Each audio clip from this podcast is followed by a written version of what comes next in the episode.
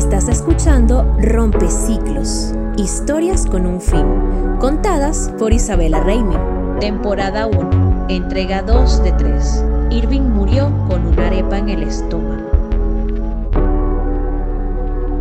Hola de nuevo. Si estás acá, probablemente ya me escuchaste hablar de Zenaida Mejías, cuyos dos hijos hombres fueron asesinados por el Estado venezolano. Dos ejecuciones extrajudiciales en dos años seguidos. Si no es así, te recomiendo que pauses esta grabación y busques Entrega 1, Zenaida teme volverse loca, o puedes darle clic al link de la descripción. A continuación, Zenaida narrará qué pasó cuando mataron a su primer hijo, Irving Beaumont Mejías. Te advierto que es una descripción violenta. De ningún modo deberías escuchar si eres menor de edad. Si eres sensible a las escenas sangrientas, no lo recomiendo tampoco. Pero si todavía quieres acompañarme, vamos directo al grano. Irving era el mayor de los varones. Él fue el que me lo mata el 6 CPC, el 7 de agosto del 2016. Un día domingo, aproximadamente las 10 de la mañana. Él llegó a las 8, a las 9 desayunó y ya a las 10 de la mañana ya estaba muerto. Funcionario del 6CPC de División de Vehículos. Ok, no tan al grano. Mejor te doy algo de contexto. Irving tenía 21 años y era mototaxista.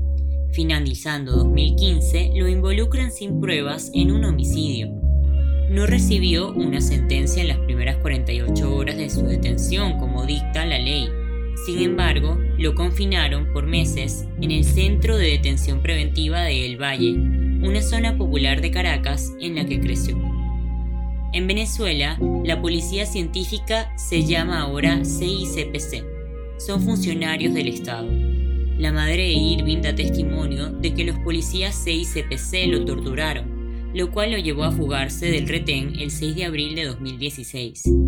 Siete detenidos en total se fugaron ese día y su escape dejó como resultado un saldo de tres funcionarios abatidos. Varios privados de libertad que se encontraban aquí en las instalaciones lograron abrir un boquete.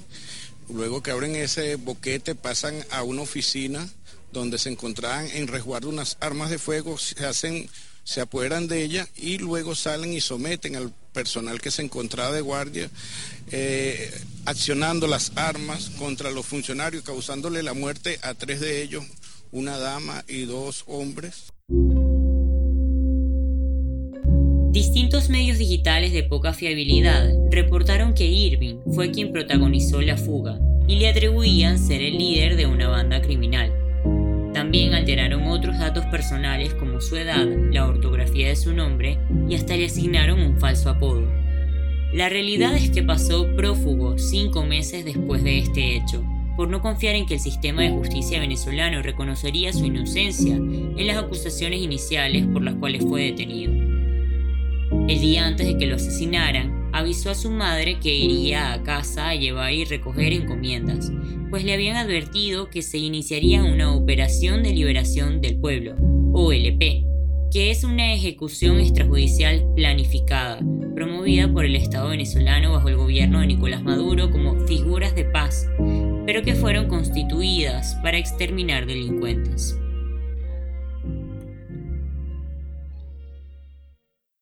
Él vino a unas bolsas de comida porque él se iba para Propatria.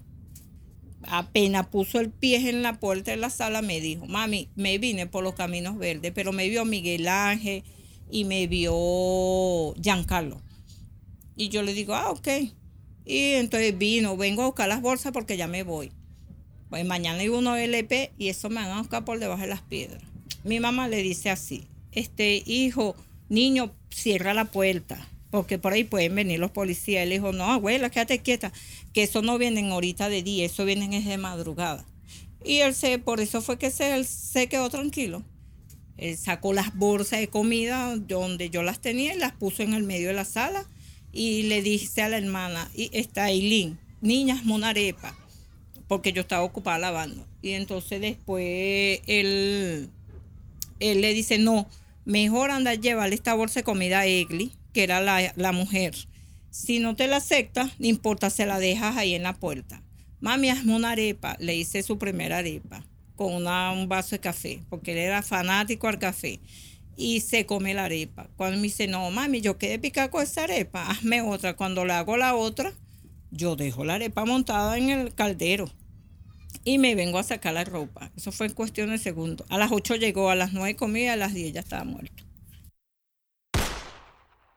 Estoy aquí en la lavadora sacando la ropa y escucho el disparo. Y escucho cuando él, ¡ay! El ay era porque él venía con las manos así en la cabeza.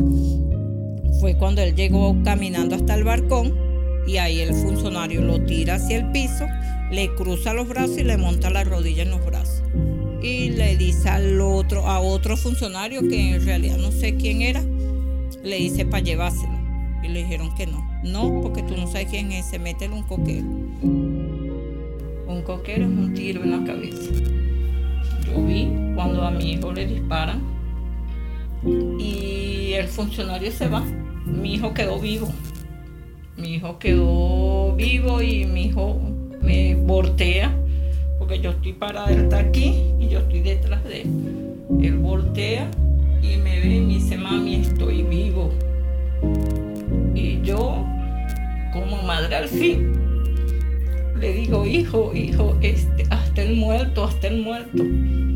Y él lo que hizo fue sacar su mano, porque las tenía así, baja esta, me lanza un beso, mami, te amo. Y cuando llegaron funcionarios, me iban a disparar.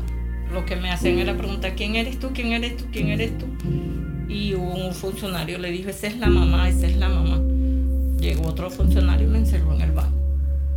El funcionario me decía, ahí te vas a quedar maldita, ahí te quedas. Ahí en me lo golpearon también. Preguntaron dónde estaban las pistolas que Irving tenía. Él dice, mi hermano no tiene pistola. Me lo golpearon, se lo llevaron cuando me lo sueltan, que yo salgo a la puerta, él me, ma, me mataron a mi hermano. Llegó otro funcionario y me dijo que, que si él era mi hijo, pues yo no le respondí. Me señor, ese es su hijo, usted es su mamá, pero es, es triste y es lamentable, pero ese era la orden que había de matarlo. Hasta que llegó el mismo funcionario que me encerró y me gritó. ¿Estás clara? No, maldita, estás clara, ¿no? Estás clara porque matamos a ese maldito. Tampoco le respondí. Hasta ahí. Después ellos se fueron, me sacaron de mi casa, me encerraron en la casa de mi hermana y empezaron, bueno, como quien dice, a fingir el, supuesto enfrentamiento. Porque después que ellos se salieron, me imagino que cuando entraron otra vez, que lo vieron que estaba, no está en la posición que los habían dejado, hubo un funcionario que le dijo, este maldito está vivo, este maldito está vivo. Le volvieron a dar la orden. Dale el otro antes que llegue experticia. Y escuché el disparo, que yo digo que fue el que lo mató, en el pecho. Tres disparos me le dieron. Mientras yo estuve ahí cuando yo lo reclamé en, la, en que me lo entregaron, mi hijo apareció con un cuarto tiro. Con Bellomonte se refiere a la morgue que queda en esta localidad al este de Caracas. Ahí los familiares retiran directamente los cadáveres, pues también es la sede del Servicio Nacional de Ciencias Forenses. A Irving me lo mataron un domingo, ya a las 12, una ellos tocan la puerta de la casa de mi hermana y señora, este, cámbiese para que vaya a retirar el cuerpo de su hijo. Obviamente, yo no lo iba a hacer. O sea, yo no estaba en disposición para, para salir. Mandé a mi hija mayor. Ella fue la que hizo toda la diligencia. Pero ese domingo para mí fue impactante. Porque entro, busco el balcón. Ahí estaba el pozo de sangre que quedó de mi hijo. Estaba su gorra tirada, estaba su unas pulseras. Y ver eso fue demasiado impactante. Yo lo que hice fue gritar. Ahí estaban mis hermanos, mi mamá, están mis, mis hijas. Este, había mucha gente. A mí tuvieron que darme tranquilizante. Leí un libro. Dicen que están matando gente en Venezuela. Sus coordinadores, los psicólogos sociales Manuel Llorens y Verónica Subillaga, trabajan la violencia crónica en este país. Dicen que las madres de los jóvenes asesinadas continúan esperando que un día sus hijos vuelvan a casa y que la falta de un proceso legal contribuye a que sus heridas continúen abiertas.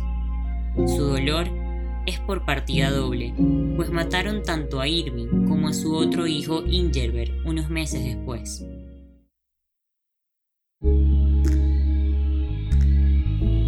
Cuando ese diciembre, primer diciembre que pasó, cuatro meses Irving, él, él fue el primerito que puso en la mesa nada más la foto de su hermano, la gorra de su hermano, le puso café, le puso agua y le puso una vez. Y ya para el siguiente diciembre ya yo no tenía ni ahí, ya le venía a ir. Al otro. Y esto, esto es fuerte. Inger me decía, mami, tú eres guerrera, mami, tú vas a poder. Porque yo le decía a él, hijo, cuídate. Si a ti te llega a pasar algo, yo me muero. Tú no te vas a morir porque tú eres guerrero. Y tú vas a luchar, tú vas a seguir adelante. Y lo he hecho. Y es verdad. Yo me considero que todavía yo no he perdido la fuerza para conseguir lo que yo quiero. Todavía no. Yo todavía me siento con fuerza. Y todos los días le pido a Dios, y todos los días salgo a trabajar de lunes a viernes. Y Diosito, Señor, gracias por este nuevo día. Señor, dame fuerza. Diosito, ayúdame. Solo tú sabes lo que pasó con mis hijos. Y solo tú sabes. En ti confío, Dios. Me dé esa fortaleza. Este podcast es el resultado del diplomado Nuevas Narrativas Multimedia de Historias que Laten y se hizo en alianza con El Pitazo. En definitiva, no hubiera sido posible sin la ayuda del Comité de Familiares Víctimas, COFAVIC. La historia de Zenaida tiene una entrega más. Escucha, ¿a quién irán a matar después de Ingerbert? Mi nombre es Isabela Reimi. Soy la creadora detrás de este podcast.